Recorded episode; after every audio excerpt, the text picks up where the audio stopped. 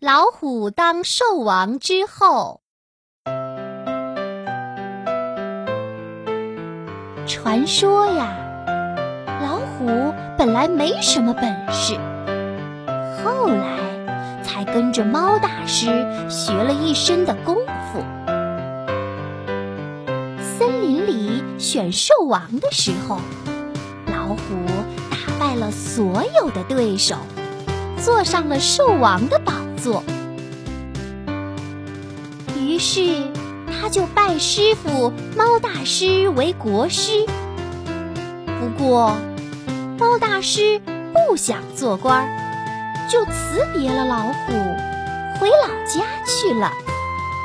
老虎大王不忘老师的恩情，经常去看望他，还带着很多很多的礼物。军师狐狸和将军大灰狼非常妒忌，一有机会就说猫大师的坏话。这一天，老虎看望猫大师回来，刚进王府，狐狸和灰狼就一起上前，殷勤地说：“哎，大王，自从您出门以后呀。”！动物们都纷纷议论，说您贵为百兽之王，啊，却要走那么远的路去看小小的一只猫。哎呀，这实在有失您的威严呐！老虎听了，觉得很有道理。从此以后呀，他再也没去看过猫大师。有一天。老虎正和狐狸、灰狼商量事情，忽然，黑熊侍卫进来通报说：“猫大师来了，正在门口等着呢。”老虎非常高兴，急忙离开宝座，准备亲自到洞口迎接师傅。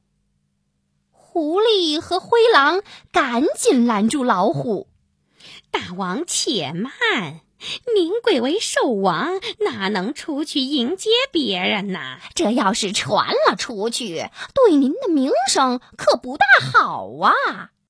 老虎不由自主地停住了脚步，回到宝座上，对黑熊侍卫说：“传我的旨意，召猫大师觐见。”猫大师在门口左等右等，总是不见老虎出来。觉得有点儿不对头，等见了黑熊侍卫，仔细一问，立刻什么都明白了。于是，猫大师走进洞去，见了老虎，却连一句话都不说。老虎眼睛一瞪，大喝一声：“大师怎么还不参见本王啊？”猫大师一听，生气了，指着老虎说。哼，为师来到这里，你不但不出动迎接，反而叫我向你参拜。想当年你跟我学艺的时候，多么虚心诚恳呐！哈，现在做了兽王了，就听信谗言，骄傲起来。本来我今天想把最后一招传给你的，可你这样无情无义，那就算了。说着，猫大师回头就走。